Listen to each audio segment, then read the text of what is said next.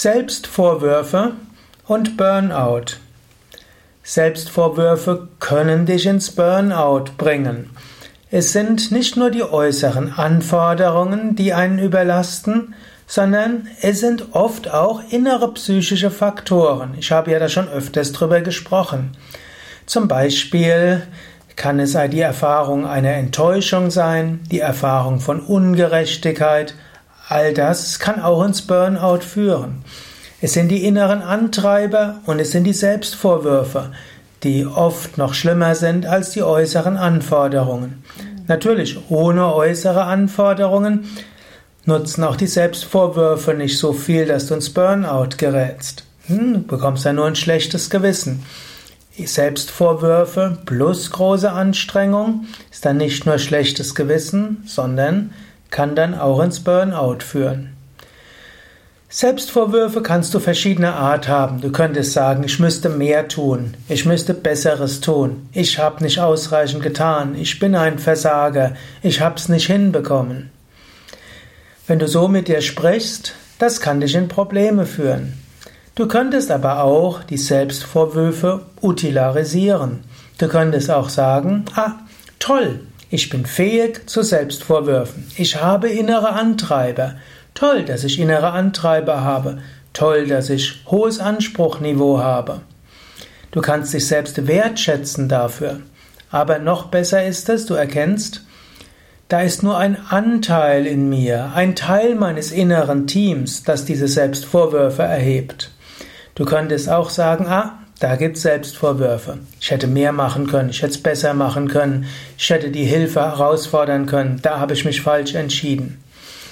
Das ist ein Teil des inneren Teams. Dann kannst du noch fragen, wen gibt's noch in dir? Dann wirst du feststellen, da sagt jemand, ich habe mich bemüht, ich hab's nach bestem Wissen und Gewissen getan. Jetzt ist gut. Ich brauche etwas Ruhe. Und dann gibt es vielleicht jemanden, der sagt, hm? Entspannung ist wichtig. Selbstliebe ist wichtig. Ruhe ist wichtig. Ich habe mich bemüht. Ich sollte mich etwas belohnen.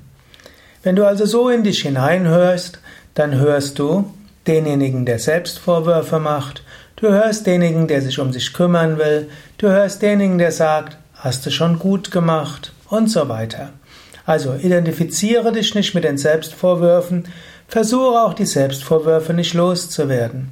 Respektiere die Selbstvorwürfe, sie sind wichtig. Sei dir aber bewusst, es gibt auch andere Anteile in dir. Und wenn du diesen Schritt gemacht hast, die Selbstvorwürfe zu respektieren, aber dich nicht fertig zu machen damit, die Selbstvorwürfe zu akzeptieren als einen inneren Antreiber, ein innerer Kritiker, der wichtig ist.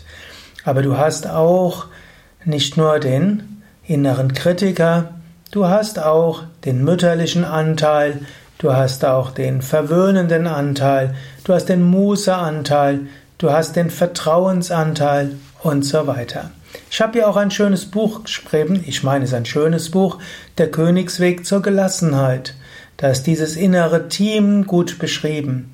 Und dann kannst du sehen, es gibt den inneren Kritiker, man kann auch sagen, den Minister für Gerechtigkeit, es gibt den Leistungsminister, es gibt aber auch den Gesundheitsminister, es gibt den Erziehungsminister und so weiter. All das hast du in dir.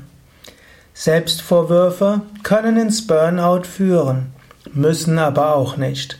Selbstvorwürfe wirst du nicht dadurch los, dass du sagst, ich sollte mir nicht mehr so viel Selbstvorwürfe machen. Du wirst die Selbstvorwürfe vermutlich nicht los, aber du kannst sie positiv nutzen, indem du sie wertschätzt, ihnen dankst und ergänzt durch andere Stimmen, andere Teammitglieder in dir.